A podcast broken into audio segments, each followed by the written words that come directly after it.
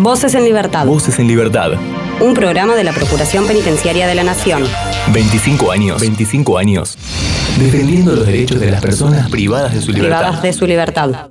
Estamos cumpliendo la cuarentena preventiva obligatoria, pero Voces en Libertad continúa y por eso vamos a repasar algunas de las cosas que sucedieron durante el mes de marzo en este nuevo panorama informativo. Y vamos a arrancar por el plato fuerte porque durante esta cuarentena la Procuración Penitenciaria sacó una recomendación de cómo tratar la situación de los privados de la libertad. Hablamos al respecto de esta recomendación con el doctor Francisco Muñolo y esto en exclusiva a Voces en Libertad como único medio fue lo que dijo. La, recomendación eh, es un instrumento que es el medio por el cual el procurador se expresa a distintos órganos de la administración.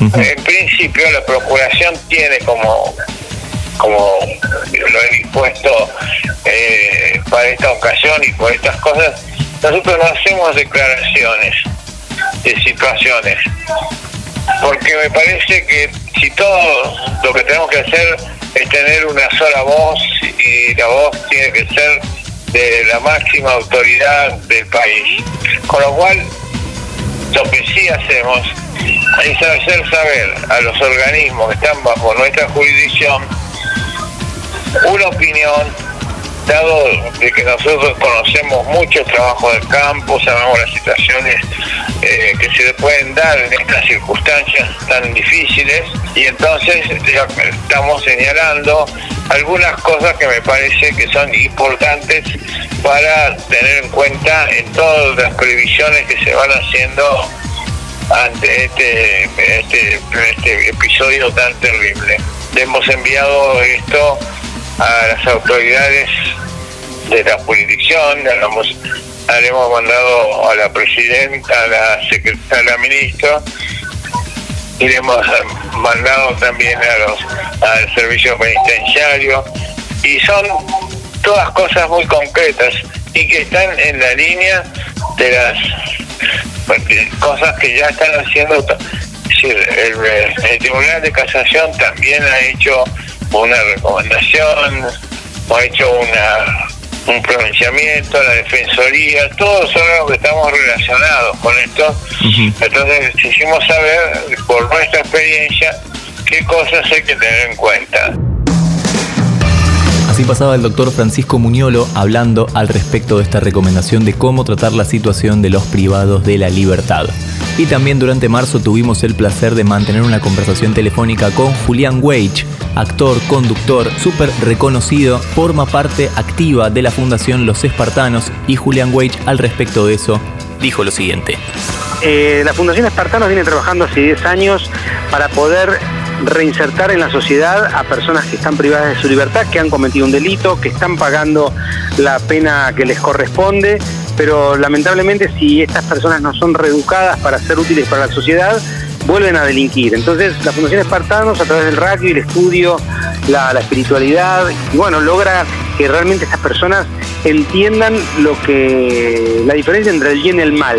Porque para lo que nosotros es común pensar en que robar eh, está mal, para mucha persona que no ha recibido una educación eh, de, humanidad y de, y de padres presentes y de una buena infancia, no lo es.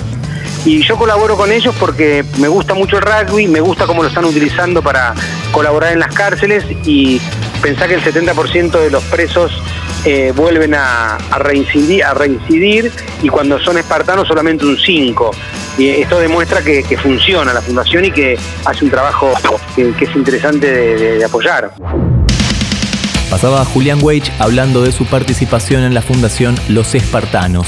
Cambiamos de tema y sobre el fallo de la Corte Suprema a favor del derecho a la seguridad social de las mujeres presas, hablamos con Marina Alvarelios, ella es asesora de la Dirección Legal y Contencioso Penal de la Procuración Penitenciaria de la Nación y esto es lo que nos contaba.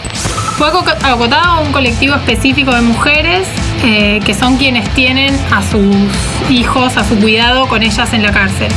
Eh, la ley 24660 da la posibilidad para las mujeres privadas de libertad de tener con ellas a sus hijos hasta los cuatro años de edad. En la unidad 31 del Servicio Penitenciario Federal eh, es un establecimiento justamente preparado para este colectivo de mujeres tanto quienes están con sus hijos e hijas menores de 4 años como las mujeres que están embarazadas. Nosotros lo que empezamos a notar en ese momento, lo que se empezó a relevar, es que eh, cuando ingresaban a la unidad, pese a que tenían gastos eh, típicos del ejercicio de la patria potestad, digamos la responsabilidad parental como se llama hoy en día, eh, las asignaciones universales se les cortaban. Y esto porque ANSES excluía, digamos, en su reglamentación del eh, derecho a las asignaciones universales a eh, las personas privadas de libertad. Entonces nosotros lo que planteamos fue una acción constitucional, una habeas corpus, para que se restableciera ese derecho constitucional a este eh,